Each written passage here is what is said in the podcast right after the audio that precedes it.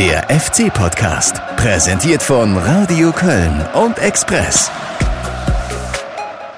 Tag zusammen und äh, gleich mal eine Bitte, sollte der eine oder andere von euch einen Besuch im Kölner Zoo planen, äh, schaut unbedingt auch am kleinen Geisbockheim vorbei und guckt mal nach, ob Hennes äh, wirklich noch aussieht wie ein Geißbock oder ob er inzwischen eher zum Eichhörnchen mutiert ist. Äh, würde ja irgendwie passen, so wie sich der FC seit dem Restart präsentiert. Äh, statt die Gegner weiter auf die Hörner zu nehmen und von Sieg zu Sieg zu springen, ja, erinnert das im Moment eher so an die Überlebenstaktik des Nagetiers, äh, das sich mühsam seine Nüsschen einsammelt. In diesem Fall die Pünktchen.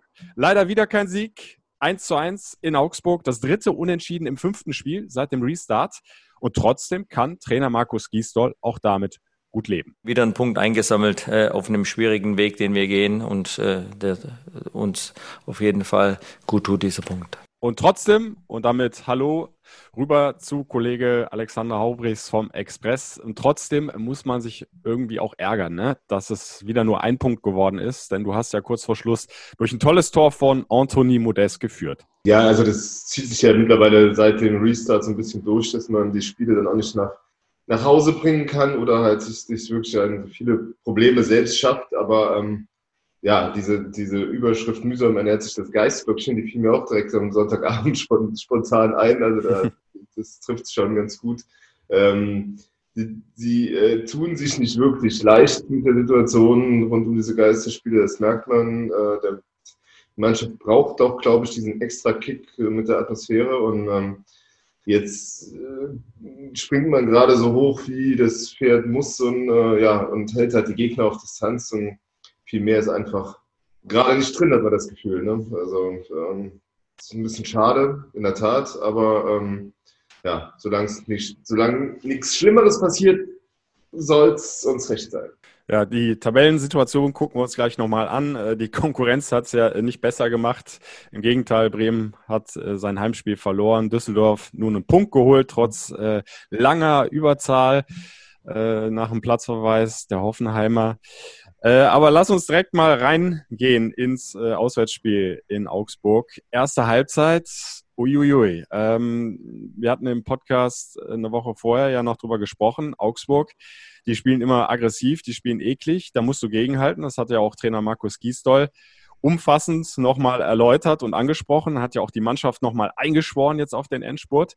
Mhm. Äh, aber irgendwie ist das äh, scheinbar nicht so richtig angekommen, beziehungsweise der FC konnte es nicht so umsetzen wie gewünscht. Äh, Augsburg äh, hat klar dominiert in der ersten Halbzeit und der FC hatte Riesendusel, dass er nicht hinten gelegen hat. Ja, das war ein, ein, ein klassisches Augsburg-Spiel, würde ich fast sagen. Also das äh, war, wie man es in den letzten Jahren gewohnt war und wie sie es gerade nicht anstellen wollten.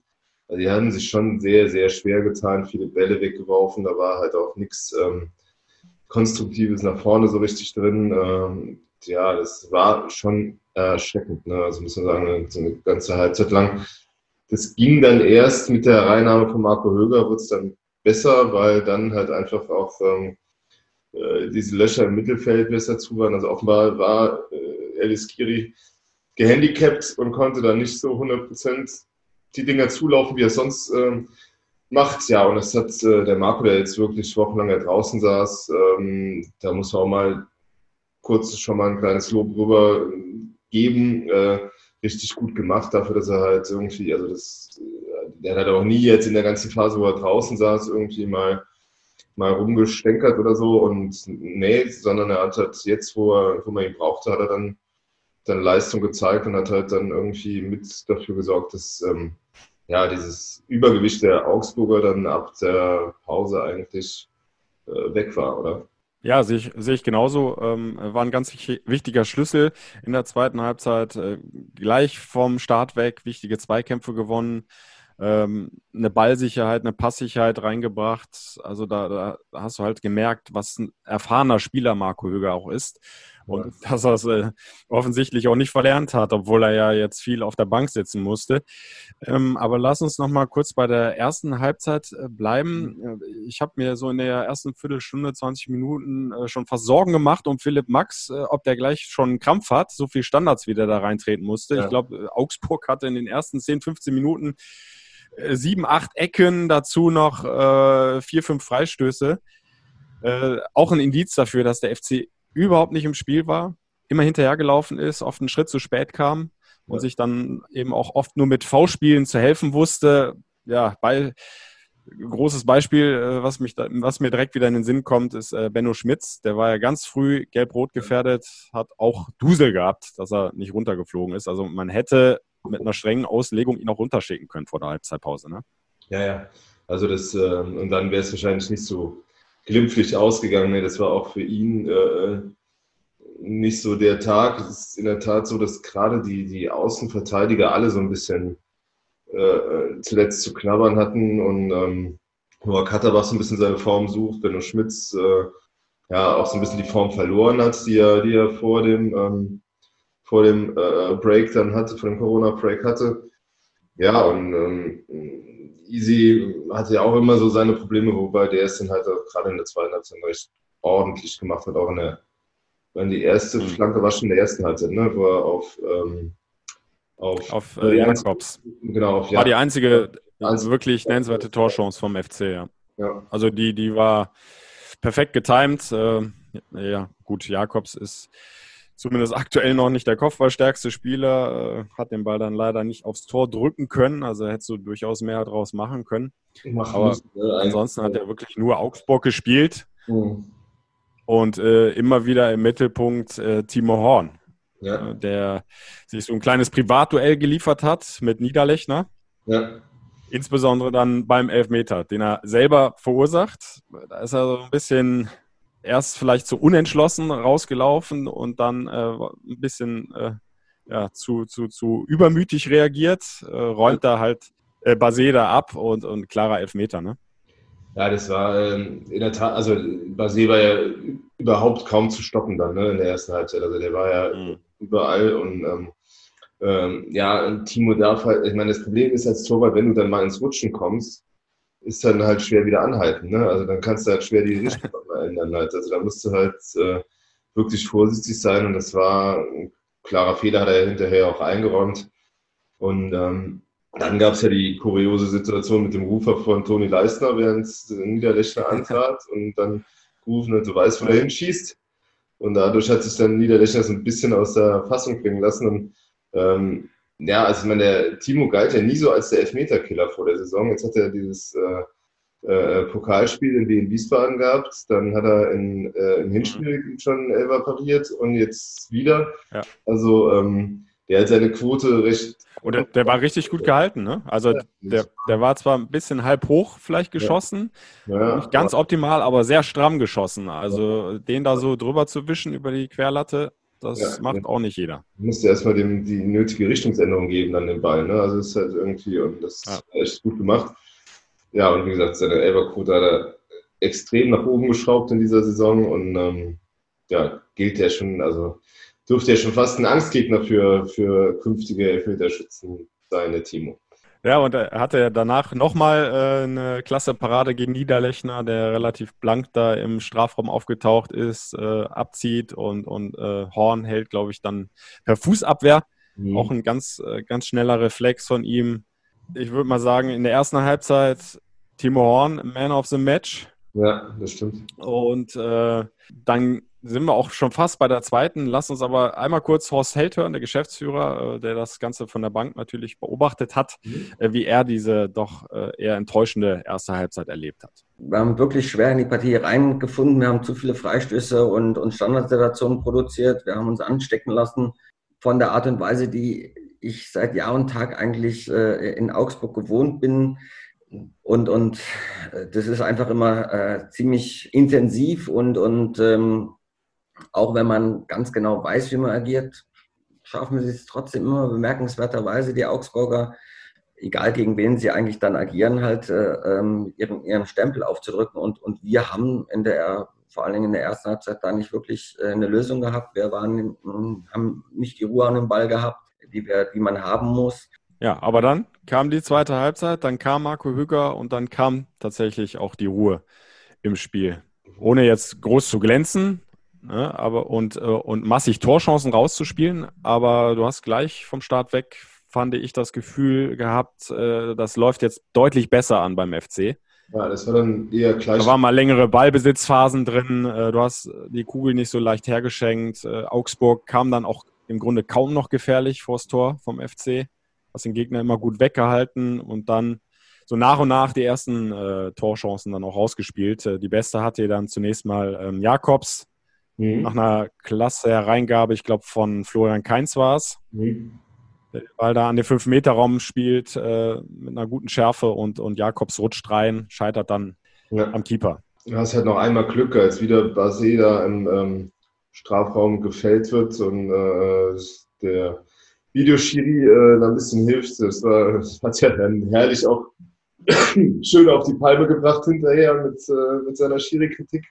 Ähm, wie hast du die Szene gesehen? Also ich hätte da auch also in der Videoentscheidung auf Elfmeter entschieden, weil die sind halt. Ja, ja, ja. Also na, nach der äh, nach mehrfacher Zeitlupe würde ich auch sagen, eher Elfmeter.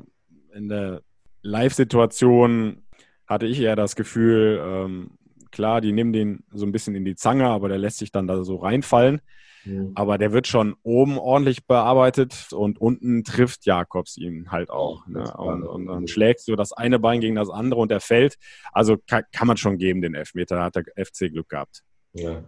Aber, Guido Winkmann wohnt halt in der Nähe von Köln, ne? wie wir dann ja äh, von Heiko Herrlich direkt nochmal erfahren haben. Leider, leider hat er Herrlich, glaube ich, Kerken und Kerpen verwechselt. Ne? Also Kerpen ist ja dann doch äh, eine Ecke näher an Köln. Äh, als Kerken. Ja. Ist ja, Kerken ist ja wirklich tiefster Niederrhein. Und äh, also wenn der von irgendwem. Und, und, und die Menschen, nur ganz kurz, Alex, die Menschen am Niederrhein stehen ja jetzt nicht unter Generalverdacht, unbedingt mit dem FC zu sympathisieren. Ist, ist, wollte ich gerade sagen. Also wenn, da gibt es ja noch einen anderen Verein, dem genau, die wenn, äh, vielleicht wenn, etwas näher zugewandt sind. Ich glaube, wenn Winkmann bei einem Derby Gladbach gegen Köln im Videokeller gesessen hätte, dann hätten die Kölner eher vermutet, dass da äh, äh, ein anderer Verein bevorteilt wird. Also das war schon ein bisschen abenteuerliche Diskussion, aber ich meine, Heiko Herrlich ist in dieser äh, Corona-Zeit äh, ja wirklich um keinen Fettnapf verlegen, äh, den er, den er rein, in den er reintreten kann. Und ja, ich erinnere mich immer noch an diese Leverkusener Kopfstoßschwalbe. Also ähm, ist ein äh, Trainer, der durchaus dann auch mal ähm, äh, ja, so den ein oder anderen Fettnapf mitnimmt. Ähm, der, auf der anderen Seite wird, geht er jetzt mit seinen Augsburgern in Richtung Klassenheit, denke ich auch. Also denen hilft der Punkt ja auch weiter, muss man auch sagen. Und äh, naja, mal sehen. War auf jeden Fall eine kuriose Geschichte, weil ich glaube, also es war eine Fehlentscheidung. Der Superskandal war es jetzt auch nicht. Und ähm, äh, trotzdem, der FC hat da Glück gehabt nochmal in der Situation, um dann halt doch immer mehr, ja, es war dann halt endlich mal ein Spiel auf Augenhöhe. Und ähm, ja.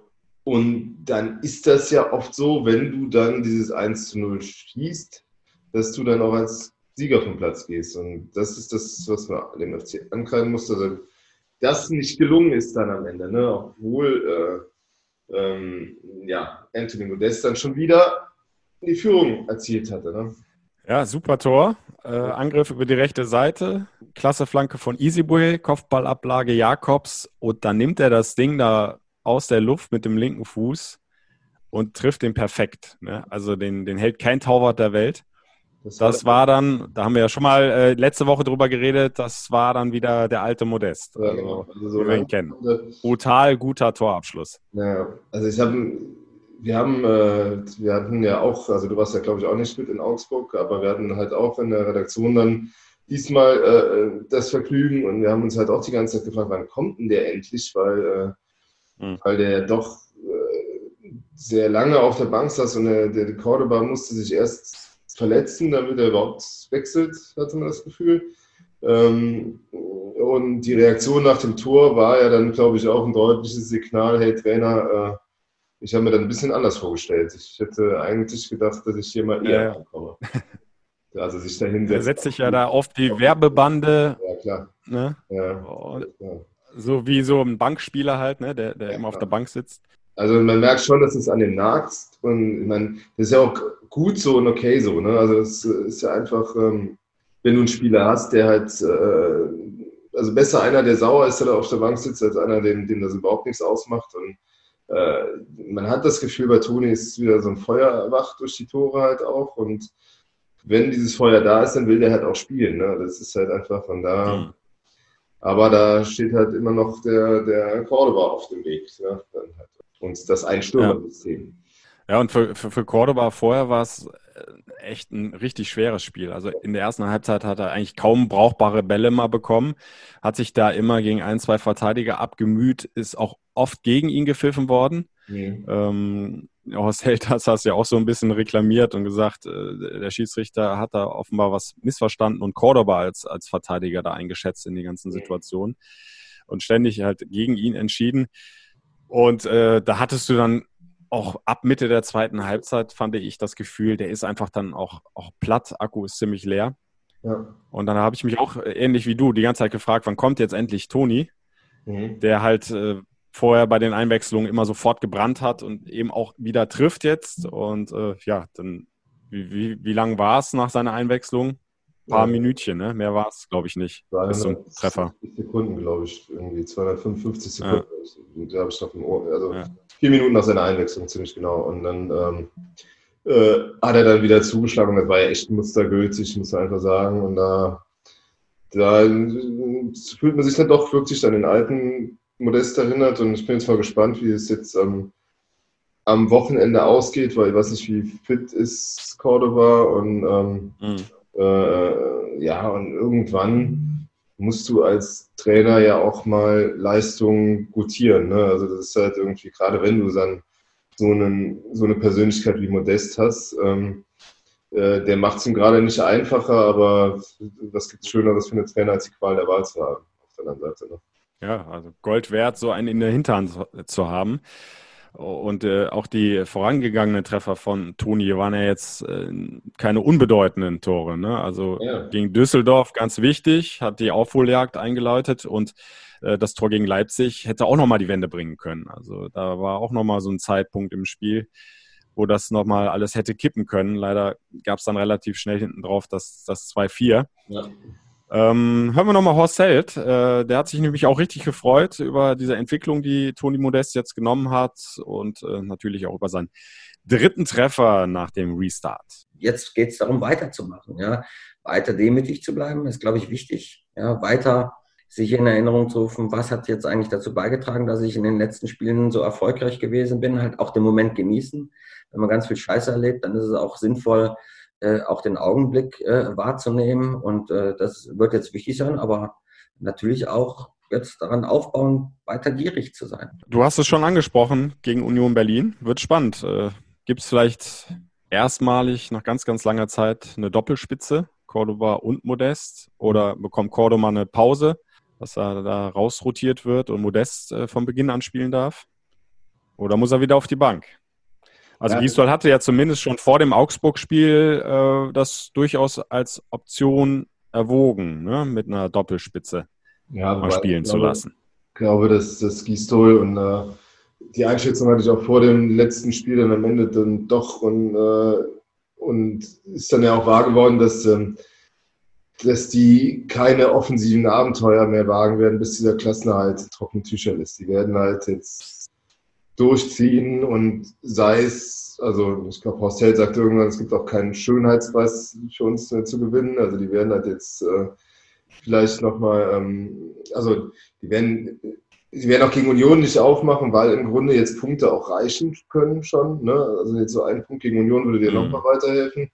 Und ähm, deshalb glaube ich nicht, dass er taktisch viel umstellen wird. Er wird äh, die einzige Frage wird sein, äh, wenn Cordoba vielleicht ein bisschen angeschlagen ist, lässt du Modest vorne spielen.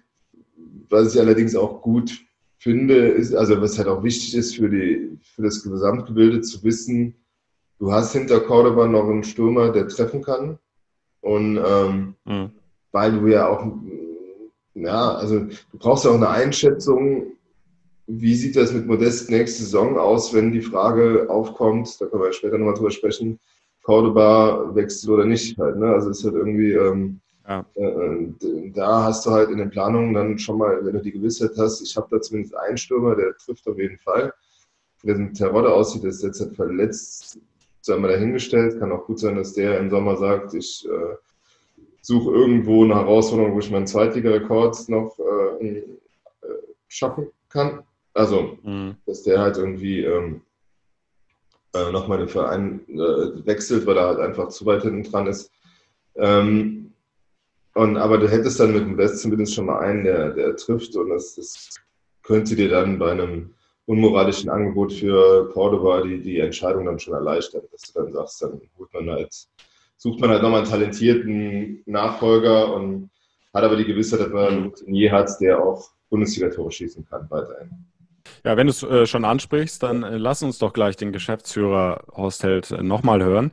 Äh, konnten ihn ja äh, zur Vertragssituation mit John Cordoba befragen. Wie sieht es aus mit einer Verlängerung? Ist das auf dem Weg? Wie äh, entwickelt sich, äh, wie entwickeln sich die Gespräche? Das hat er dazu gesagt. Wir sind auf jeden Fall im Austausch.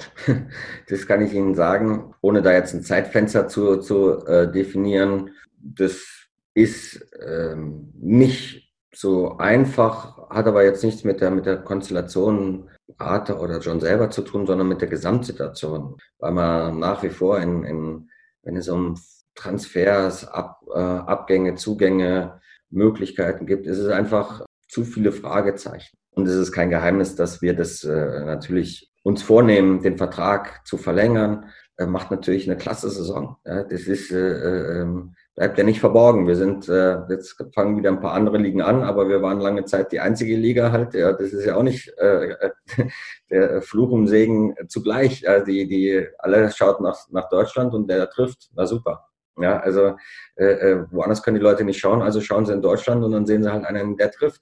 Dass der natürlich auch gefragt ist, dafür muss man kein Abitur haben, dass man darauf kommt. Die, die Signale, die sind aber äh, offen und positiv. Deswegen machen wir das in aller Ruhe, brauchen aber noch ein bisschen.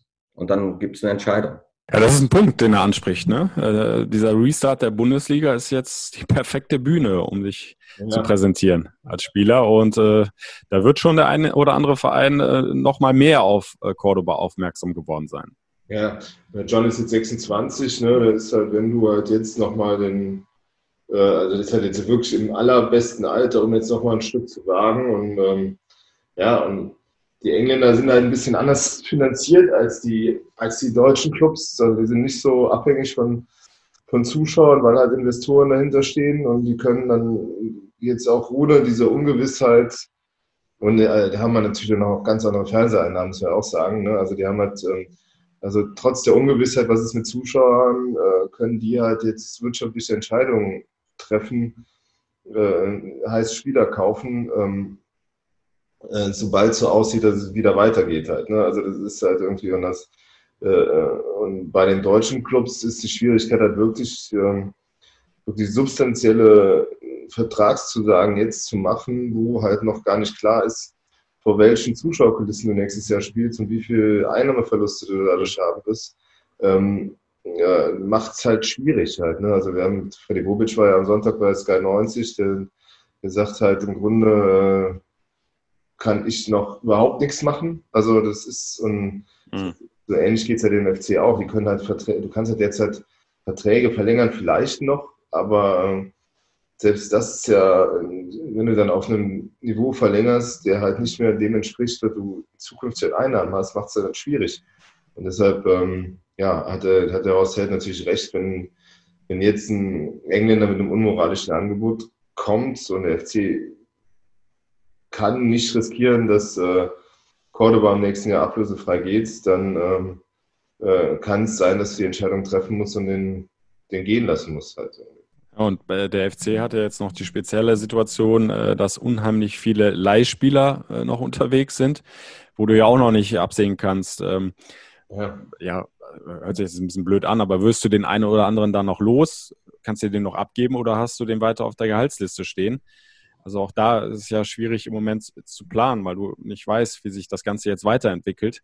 Ja. und was die Zuschauereinnahmen betrifft, äh, das können wir ja vielleicht ganz kurz einstreuen. Äh, da ist die DFL ja offenbar dran, so ein zweites mhm. medizinisches Konzept zu entwickeln, um zumindest teilweise ja. mit der neuen Saison wieder die Fans ins Stadion zu bekommen. Alexander Werle als Mitglied des DFL-Präsidiums äh, ist da ja auch sehr involviert. Ja. Ähm, also allzu viel äh, ist noch nicht, glaube ich, durchgedrungen oder zumindest nichts Offizielles, aber sieht schon so aus, äh, als, ob das, als ob das so auf den Weg gebracht wird. Und auch aus der Politik kommen ja durchaus ja. ja Signale, äh, dass das nicht ausgeschlossen ist, dass du zumindest, weiß ich nicht, 20.000 äh, reinkriegst in ein 50.000 äh, fassendes Stadion. Richtig, es gibt da schon ähm, einen 40-seitigen Entwurf, den diese ähm, Taskforce äh, äh, irgendwie entworfen hat. Da wird halt minutiös geguckt, in welchem Winkel müssen die Zuschauer zueinander sitzen, äh, was haben die jetzt an. Da wird halt überlegt, äh, kauft man die, äh, also stattet man die Zuschauer mit so Plastikvisieren aus, dass halt äh, zumindest mal die Tröpfcheninfektion gedämpft wird und auch deine alles, was du an so feuchter Aussprache hast, kann ja durch diese Plastikvisier erstmal nicht durch, wenn du da Rum, wenn du unbedingt singen mhm. willst halt, ne? Ähm, dann ist aber auch, äh, gibt es halt noch ganz, ganz knifflige andere Fragen. Wie ist das denn? Also zurzeit ist es ja so, das hat auch Freddy Bobic am Sonntag erzählt, wenn er im Stadion ist, dann darf er sich irgendwo ein Getränk holen, das darf aber kein anderer berühren und äh, das muss halt eine geschlossene Flasche sein. Äh, geschlossene Flaschen kannst du aber ja im Fanblock nicht austeilen, weil das sind ja Wurfgeschosse. Also mhm.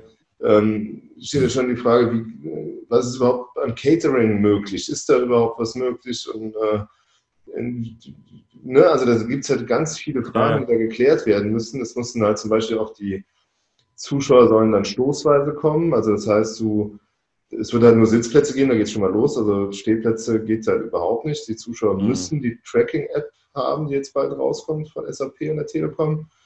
Dann, ähm, dann bekommst du halt einen Slot, der Block 16 West, der muss halt zwischen 14 und 14.15 Uhr da sein, damit er ins Stadion kann.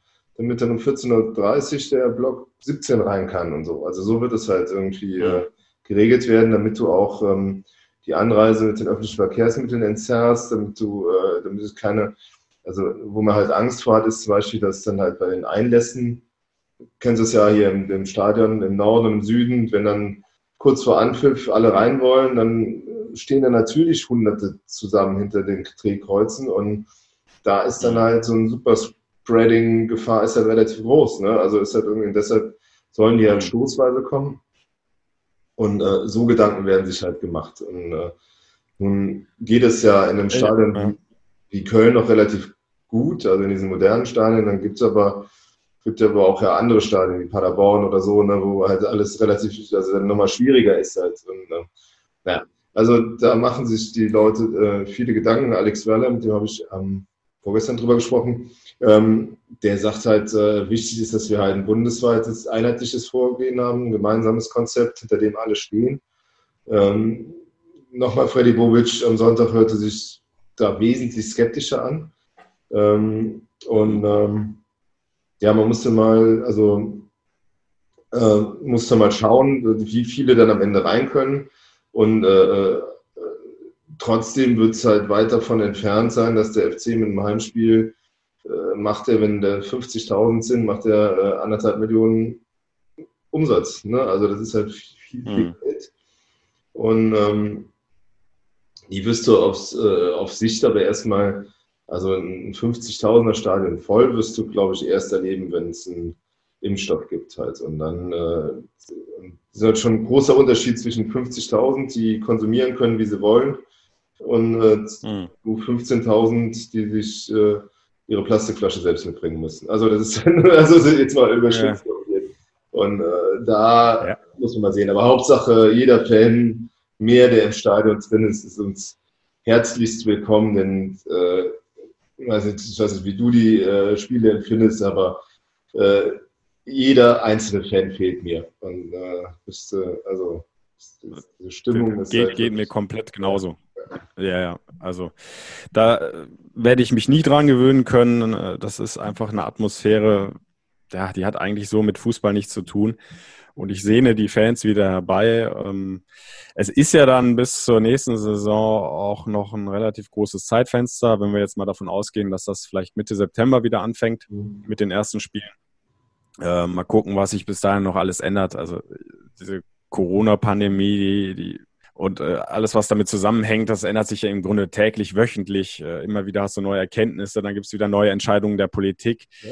Vielleicht wenn es gut läuft, äh, hat sich das dann noch weiter entspannt, dass man, was du jetzt so ein bisschen skizziert hast, äh, dass man das eine oder andere davon dann doch nicht mehr braucht. Äh, das ist zumindest so ein bisschen meine, meine Hoffnung. Also so wie du es jetzt zum Beispiel dargestellt hast mit diesen Slots, wenn das eine Überlegung ist, also ich stelle mir das schwer, schwer vor, das so umzusetzen. Was ist denn, also wir kennen alle die Verkehrssituation in Köln. So, dann stehst du da länger im Stau und dann ist dein Slot plötzlich vorbei und äh, die Fans müssen dann draußen bleiben, dürfen dann gar nicht mehr ins Stadion oder ähm, also ich kann mir auch nicht vorstellen, äh, die, also ich versuche mir das gerade vorzustellen, ähm, die, die aktive Fanszene, ich meine, die ja nun mal maßgeblich für die tolle Stimmung in den Stadien beiträgt, die äh, mit so einem Gesichtsvisier dann auf dem Sitzplatz und aber ganz weit auseinander, ob die das mitmachen, also puh, Fehlt mir so ein bisschen im Moment die Fantasie dafür. Ich bin mir da nicht ganz so sicher, weil das ja, ja kom ein komplett anderes Stadionerlebnis ist und ja, nichts mehr eigentlich mit dieser Fankultur zu tun hat, ne?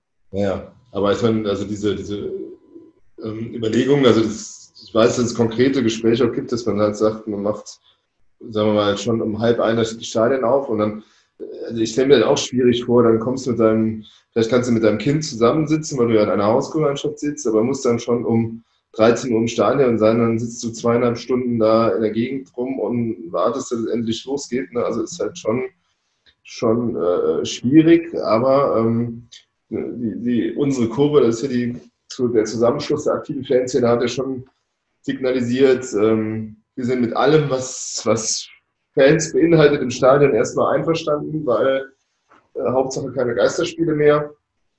Und ähm, mhm. ja, man muss es sehen. Also ich weiß auch, dass es schwierig ist. Ich weiß aber auch, also die, die, alles, was ich da eben angesprochen habe, ist, äh, steht zurzeit in diesem Entwurf drin. Und ähm, äh, jetzt muss man mal sehen, äh, in der Tat kann es ja sein, dass es sich weiter entspannt. Kann allerdings auch sein, dass es durch diese äh, durch diesen ganzen Lockerungen durch die Demos, die jetzt sind und keine Ahnung, also kann auch sein, dass es wieder in eine andere Richtung losgeht. Man weiß es halt nicht. Wir hoffen alle mal das Beste und, ähm, und weil zurzeit ist ja das Geschehen dann doch, hat sich ja doch deutlich entspannt und vielleicht, vielleicht kriegen wir es ja irgendwie im Griff. Jetzt haben wir auf jeden Fall noch vier Geisterspiele vor uns.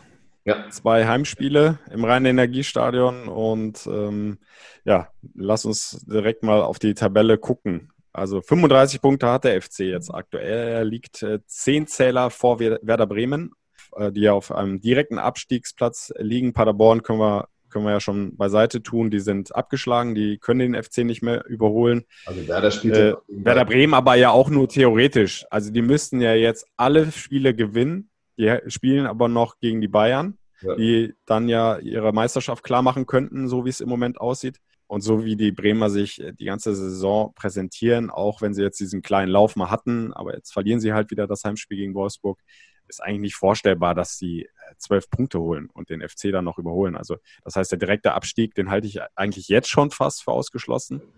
Und dann hast du ja noch den Relegationsplatz Düsseldorf, immerhin noch sieben Punkte hinten dran. Und die spielen jetzt noch gegen Dortmund und Leipzig auch schwer vorstellbar, dass die aus vier Spielen drei Siege holen, die sie ja bräuchten, um den FC dann noch zu überholen. Mal vorausgesetzt, der FC würde jetzt gar nichts mehr holen. Ne? Im Grunde könnten diese 35 Punkte sogar schon reichen.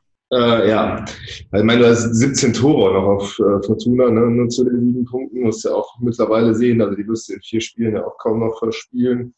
Dann ähm, äh, spielt in der Tat Mainz gegen Augsburg noch. Am 33. Spieltag spielt dann Mainz gegen Bremen und Düsseldorf-Augsburg. Das heißt, äh, äh, die nehmen sich alle gegenseitig noch Punkte weg und es ist, äh, da müsste schon alles mit Teufel zugehen, wenn du da überhaupt noch auf dem Relegationsplatz landest. Also eigentlich äh, hat auch, äh, möchte ihn jetzt nicht outen, ein FC-Offizieller vor dem Spiel in Augsburg gesagt, ein Punkt heute reicht, das über durch im Grunde.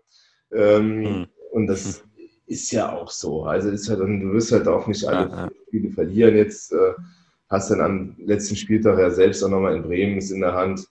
Müsste schon mit dem Teufel zugehen, wenn du da irgendwie ähm, auch nur in die Relegation rutschen solltest. Also eigentlich bist du durch. Und ähm, trotzdem merkst du halt Markus Gisdol an, der will halt nichts dem Zufall überlassen. Und ähm, ich habe jetzt, jetzt am Montag in einem Kommentar auch so mal zusammengefasst, dass äh, ja, der, der bleibt halt total unbeirrt auf Kurs, bis das Ding unter Dach und Fach ist. Ne? Der hat halt im Grunde von Anfang an, ne? also du hast, du hattest äh, die Niederlage in Leipzig, da hat er stoisch weitergemacht, dann, dann halt den Tiefpunkt bei gegen Union Berlin, da kommst du jetzt quasi zur Revanche.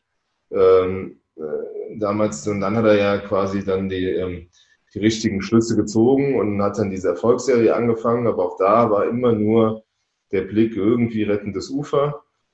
Jetzt war diese Corona-Pause und ja, viele hätten gerne gehabt, ich auch, ich weiß, und auch, man braucht sich nur die letzten Podcasts anhören, äh, dass man da ein bisschen offensiver mit umgeht und dass man äh, versucht, da das Maximum zu erreichen. Aber mm, ja, also es ist äh, im Skat würde man sagen, das ist ein Maurer irgendwie, also ähm, der, der halt äh, nicht immer alle Karten auf den Tisch legt, sondern dann lieber mal das nach Hause bringt, weil er, weil er sicher hat. Ähm, äh, äh, und so geht der halt vor bis zum letzten Tag, bis das Ding hier unter Dach und Fach ist. Und da ist dem auch völlig egal, ob Leute wie ich sich dann ärgern, dass, dass man vielleicht nicht alles versucht hat am Ende, um mhm. halt vielleicht noch den größeren Beruf zu schaffen. Äh, man muss ja auch sagen, es geht ja auch noch um viel Geld. Ne? Je nachdem kannst du ja noch ein paar ähm, TV-Plätze nach oben gehen, bis zu 9 Millionen Euro liegen im Pott. Ähm, jeder Platz sind 3 Millionen wert. Die Bremer, wenn sie absteigen, sind schon mal ein Platz. Und dann geht es halt um Mainz und Augsburg, aber das wird halt immer schwieriger, wenn du halt nicht gewinnst, äh, die noch zu überholen. Halt deshalb. Also, wie gesagt, da zieht er sein Ding durch. Äh, das kann den einen oder anderen ärgern, aber am Ende macht er da seinen Job und er macht ihn gut und äh, da kann man dann auch wenig gegen einwenden. Ne? Ja, also ich finde es äh, komplett richtig, wie er das gemacht hat, auch von der Kommunikation nach außen hin, dass er da immer auf seinem Weg geblieben ist. Ähm, so wie im Grunde seit dem ersten Spiel, als er das Amt übernommen hat, ähm, immer eine ganz ruhige Analyse der Spieler, äh, Spiele hingelegt. Es hätte ja theoretisch auch nochmal eng werden können jetzt nach dem Restart. Also der FC hat halt sehr, sehr wenig gepunktet und wenn die Konkurrenz dann doch mal ein paar Dreier in Folge gemacht hätte, Düsseldorf, ja, als Beispiel, wie oft waren die in Führung und haben dann am Ende doch nur einen oder keinen Zähler mehr geholt. Äh, das hätte nochmal eng zusammenrücken können. Also das war nicht ohne Grund, dass er immer wieder gewarnt hat. Wir müssen da äh, unsere Sachen durchziehen und wir müssen punkten, punkten, punkten, so gut es eben ja. geht. Und das andere ist, es wäre jetzt auch einfach schade, wenn das jetzt so, so ich sag mal, so ein bisschen sang- und klanglos über die Ziellinie gehen würde, weil der FC halt so äh, toll performt hat vor dem, vor der Corona-Pause. Ne? Das würde das so, so ein bisschen, ja, nicht zunichte machen, aber, aber so ein bisschen, bisschen erdrücken diese tolle Entwicklung, die die Mannschaft unter Gisdol genommen hat. Und jetzt sind es nun mal halt sehr spezielle Bedingungen, mit denen alle klarkommen müssen. Und äh, man konnte, fand ich zumindest, auch nicht erwarten, dass das so, so nahtlos weitergeht und der FC da eben wieder äh, die Gegner auf die Hörner nimmt und, und, und aus dem Stadion schießt, äh, wie das teilweise ja vor der Corona-Pause gelungen ist. Aber trotzdem am Ende, wenn du dann so zurückguckst und der FC würde jetzt hier, äh, weiß ich nicht, keinen Sieg mehr holen und aber trotzdem ja den Klassenhalt schaffen, das wäre schon ein bisschen schade. Also deswegen äh, finde ich es auch von der Perspektive her gut, dass er da versucht, äh, die Jungs auf Spannung zu halten, äh, auf, auf dem Weg, Weg zu bleiben, um zu gucken, dass du halt jetzt dann nochmal Erfolgserlebnisse hast äh, und eben aus eigener Kraft über die Ziellinie gehst und nicht durch die Unfähigkeit der Konkurrenz. Ja, du sprichst einen wichtigen Punkt an, weil ich ähm, finde, du ist auch, also die, zwei Punkte sind da wichtig. Also einmal dieses äh, Gefühl, mit dem du aus der Saison gehst. Also gehst du mit einem Gefühl der, äh, wir haben es jetzt mit Ach und Krach zu Ende gebracht, und, äh, aber irgendwie war das ja dann doch nichts äh, hinten raus ähm, aus der Saison. Also auch mit Blick auf nächstes Jahr, weil das wird ja eine kurze kurze Sommerpause und eine kurze Vorbereitung und das kann dann schon noch in den Klamotten hängen, wenn du halt nicht mit einem richtig guten Gefühl da rausgehst. Das ist eine. Das zweite ist halt die Überlegung für äh, in der internen Bewertung, wo liegt jetzt die Wahrheit? Also wo ist unsere Leistungsstärke? Ist unsere Leistungsstärke die Hinrunde? Ist unsere Leistungsstärke das, ich sag mal jetzt blöd, also das ist wirklich böse, ist ein bisschen zu böse, aber dieses Gebirge jetzt? Oder ist unsere Leistungsstärke das, was wir im, im Frühjahr gezeigt haben? So, also wenn wir, wenn wir mal ehrlich auch zurückblicken, ist halt in dieser Phase, wo, wo die Heimsiege auch eingefahren wurden, ist ja doch auch viel positiv reingelaufen, was, wo du halt auch mal Glück hattest. Ne? Wir haben das, glaube ich, in den letzten Folgen ja, klar. angesprochen, dass halt einfach auch immer wieder Riesenchancen für die Gegner da waren, auch in Führung zu gehen in den Spielen, die du dann, äh, die sie dann nicht genutzt haben, wo du dann auch mal Glück hattest. Und ja, und du hattest dann halt so einen Lauf, der dich jetzt im Grunde, von dem du jetzt zehrst. Ähm, und dann musst du halt irgendwie im Sommer, also wenn du heißt, ist jetzt Horst Held und, äh, äh, und äh, Frank Ehlig und das Trainerteam, vielleicht mit den sportlichen Beratern halt auch noch des Präsidiums zusammen, müssen die halt auch ein Gefühl dafür entwickeln, was ist denn die Leistungsfähigkeit dieser Mannschaft und was braucht die, um halt noch besser zu werden und an welchen Stellschrauben müssen wir, müssen wir drehen.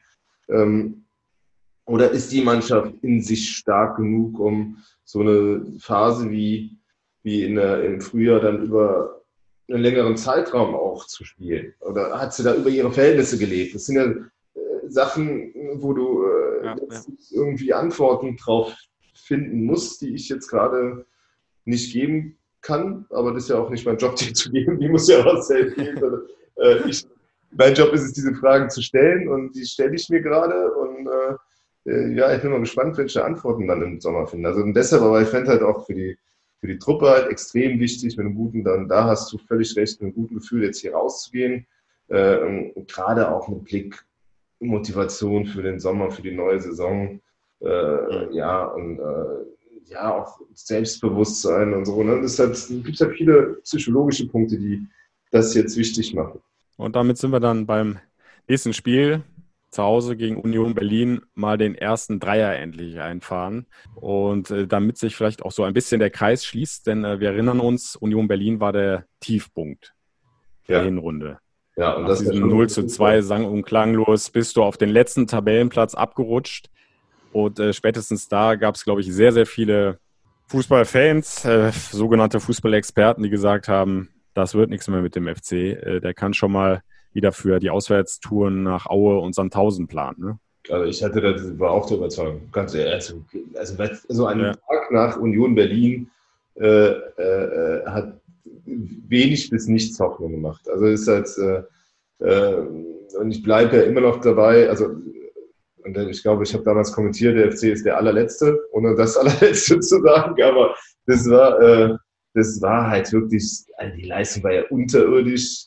Da, und nach diesem Spiel, der da Geld auf den FC-Klassenerhalt gesetzt hat, den muss ich sagen, herzlichen Glückwunsch, die Quote wird sensationell sein äh, und geglaubt hat da aber, glaube ich, keiner mehr dran. Und dann ist das ganze Jahr, und da, da hänge ich jetzt dieses, da hänge ich jetzt schon seit einem halben Jahr dran an der Szene, der Diaby-Konter nach Thielmann-Fehler, wenn der sitzt gegen Lever und Leverkusen führt in Köln, da haben wir schon fünfmal drüber gesprochen, kippt die ganze, also dann ist im Grunde die Saison tot. Also, ne, aber der sitzt eben nicht und gewinnst das Spiel und dann kippt er alles. Aber du hast recht, es war der absolute Tiefpunkt Union und ähm, um da jetzt so eine Revanche zu schaffen und auch mal nochmal so ein bisschen für breite Brust zu sorgen, das würde schon sehr, sehr gut tun. Also da hat man schon gerade gegen die haben wir sowieso in den letzten Jahren schon einiges, was man irgendwie wieder gerade rücken kann, wo man mal mit einer ordentlichen Heimleistung äh, ja, für andere Verhältnisse sorgen kann. Also das, äh, in Berlin haben sie ja nie so dolle gespielt. Ja, und auch Horst Held äh, hat dieses Hinspiel nicht vergessen und würde auch liebend gerne mit der Mannschaft einen Heimsieg feiern. Wir haben einfach ein ziemlich schlechtes Spiel gemacht. Das, äh, seit Markus und ich da waren, war das sicherlich, äh, gebe ich ihm vollkommen recht, ein Tiefpunkt äh, in der Art und Weise, äh, wie, wir, wie wir agiert haben. Und, und das, das gilt es viel, viel besser zu machen. Ja, das, das äh, wollen wir, dass das nicht nochmal so passiert. So eine Partie wollen wir nicht nochmal abliefern. Ja, und äh, wird der FC, glaube ich, auch nicht abliefern. Also ich habe da ein ganz gutes Gefühl jetzt für Samstag, zumal ja Union Berlin ähm, auch so seine Probleme hat jetzt seit dem Restart. Ne? Also die punkten kaum noch. Äh, die haben natürlich auch ähnlich wie der FC, gerade zu Hause, extrem von den eigenen Fans, ja. ne, von diesen Emotionen, von den Rängen gelebt. Äh, also für die war das auch äh, ganz, ganz bitter, dass das jetzt alles komplett weggefallen ist. Sind deutlich fehleranfälliger hinten, finde ich. Mhm. Und vorne ähm, sind sie halt auch nicht mehr so effektiv, wie sie das mal waren. Also teilweise war es ja wirklich so, die haben hinten einfach bombensicher gestanden. Dann hatten sie ein, zwei Chancen im Spiel, haben mindestens eine genutzt und sind dann halt mit einem knappen Sieg rausgegangen aus der Partie. So, und das, das funktioniert jetzt halt schon seit einigen Spieltagen nicht mehr so und dadurch sind sie halt wieder hinten reingerutscht. Also nach der Hinrunde, glaube ich, hat Union Berlin eigentlich keiner mehr so auf der Rechnung gehabt, ne, bei den Abstiegskandidaten. Also da, da sah es ja echt so aus, als wenn das eben dieses Überraschungsteam ist, was du immer mal in der Saison hast. Mhm. Das ist ja immer so ein, zwei Mannschaften, wo du gar nicht mit rechnest und die dann plötzlich so gut performen, dass mhm. sie zumindest im Mittelfeld liegen. Also was ja. ja ein Riesenerfolg ist für einen Aufsteiger wie Union Berlin. Erste Saison überhaupt in der Vereinsgeschichte in der ersten Fußball-Bundesliga. Aber das hat sich jetzt so ein bisschen gedreht. Ja, und halt mit den wirtschaftlichen Möglichkeiten, die die halt nicht haben. Und äh, das ist schon, ähm, äh, äh, schon eine großartige äh, äh, Geschichte, die die da geschrieben haben, diese Saison. Und ähm, ja, jetzt sind sie noch mal ein bisschen in der Verlosung drin, da unten mit 32 Punkten, vier Punkte vor Düsseldorf. Bräuchten halt dringend noch mal so einen letzten Sieg. Äh, ich glaube, der würde dann, wenn es für den FC 35 reichen, dann wahrscheinlich für Union auch. Also werden die natürlich versuchen, da die Probleme, die der FC auch zu Hause hat, jetzt auszunutzen, um das Ganze dann vielleicht, vielleicht auswärts zu drehen. Ähm, ist in der Tat eine Mannschaft, die von der Atmosphäre lebt. Die haben zu Hause Dortmund geschlagen, jetzt äh, noch ganz andere Kaliber halt, nicht nur den FC. Also ähm, äh, ja, die spielen, egal wie das jetzt ausgeht, eine tolle Saison. Also gerade wenn die äh, mhm wenn die halt nicht absteigen sollten, haben die wirklich eine Sensation geschafft. Und ähm, da kann man nur den Hut verziehen, was die da für eine, gerade für eine Hinrunde hingelegt haben. Aber ähm, ja, wie das oft so ist mit so Mannschaften, dass, es, dass sie trotzdem nochmal Probleme hinten rausbekommen, ist halt auch nicht so selten. Ne? Also dass sie dann vielleicht mal so die Hinrunde über Gebühr stehen und dann muss halt das Polster irgendwie reichen, um sich dann ins Ziel zu retten. Dann lass uns doch, äh, wie wir das äh, doch immer gerne machen im Podcast, mal die mögliche Startelf des FC durchgehen. Also wo könnte es Änderungen geben? Ja, wir haben eingangs ja schon so ein bisschen über die fragilen Außenpositionen gesprochen. Benno Schmitz, äh, Noah Katterbach, äh, Easyway auch mit Licht und Schatten, äh, längst nicht so konstant wie vor der Corona-Pause. Wird er da wieder was ändern? Ich denke, äh, Katterbach kommen wird, also dass Schmitz nicht mehr von Anfang an spielen wird äh, nach dem Auftritt. Ähm, interessant wird es natürlich jetzt auch in der Innenverteidigung. Toni Leisner trifft auf die Ex-Kollegen. Genau, ist der nächste Punkt, ja. Ist äh, hoch motiviert und will natürlich unbedingt spielen. Rafa Zichos aber ist halt offenbar auch vollständig wieder genesen halt, ne? also spielt halt seinen Stiefel mhm. wie eh und je und na, Sebastian Bonneau ist gesetzt. Also deshalb äh, einen von den mhm. beiden Meister Poppers da hinten wird es äh, äh erwischen. Äh, was glaubst du? Glaubst du, der da, äh, Leister darf gegen Union nochmal ran? Ist eine schwierige Entscheidung, aber mein Gefühl, und das ist wirklich, also ich kann es nicht groß begründen, ist einfach ein Gefühl. Ich glaube, dass äh, Leistner ähm, auf die Bank muss und äh, Bonneau Schichos verteidigt hinten. Okay. aber pff, ich schon Gefühl. Von den Leistungen her, die jetzt beide gebracht haben, also Leistner und, und Schichos, kein Riesenunterschied.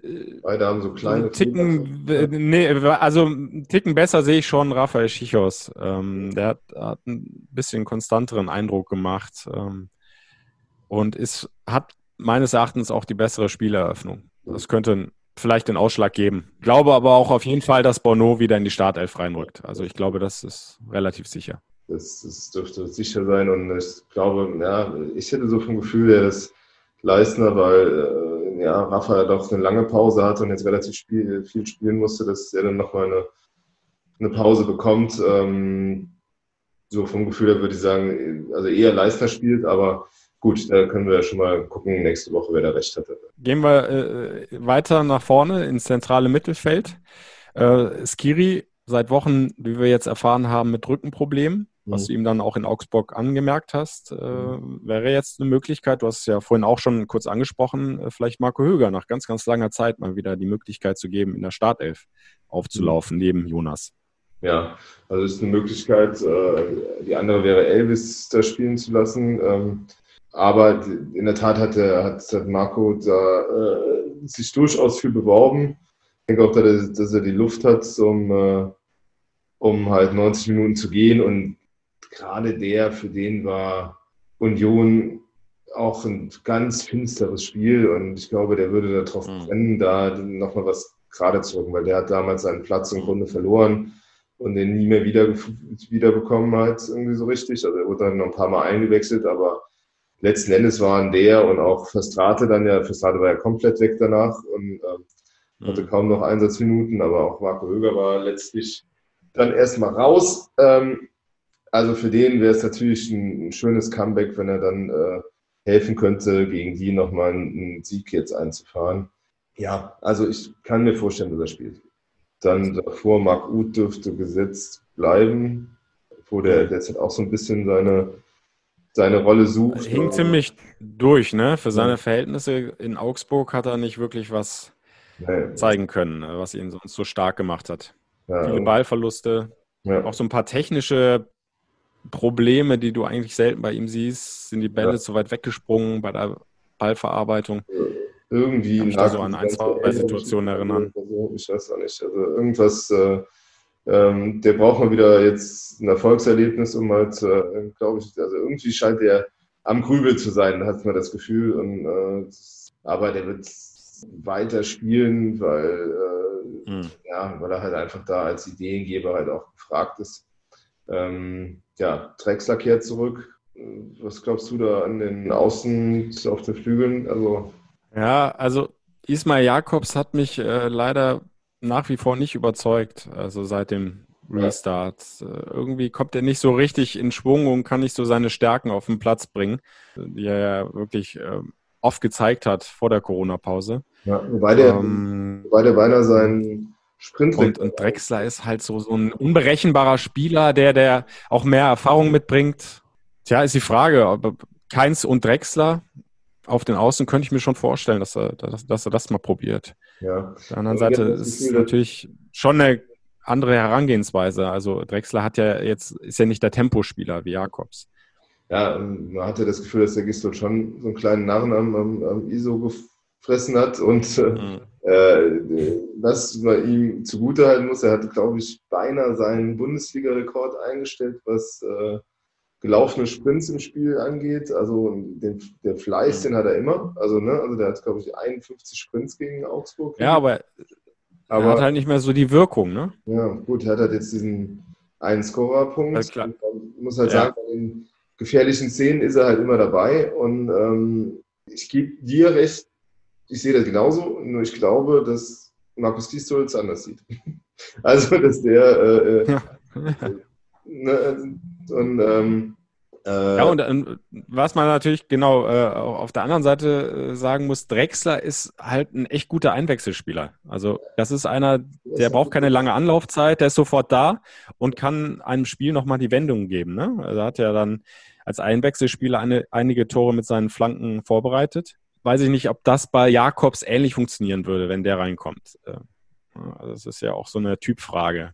Es gibt ja Spieler einfach, wenn die eingewechselt werden, die brauchen brauchen nicht lange, sind sofort drin im Spiel. Für andere ist das, ist, ist Ja. das schwieriger. Äh, Das wäre vielleicht dann auch ein Argument, eher zu sagen, ähm, ich bleibe bei Jakobs in der Startelf und habe dann aber Drexler in der Hinterhand, äh, mit dem ich nochmal das Spiel, mit dem ich dem Spiel nochmal eine Wendung geben kann, neue Impulse geben kann. Ja, also das heißt für dich, äh, auch Anthony Modest hat zu viele Argumente geliefert, dass er ein guter Joker ist, dass er jetzt immer noch nicht spielt. ja, könnte man da genauso sehen, klar. Aber da ist, da ist tatsächlich auch die Frage, wie fühlt sich John Cordoba?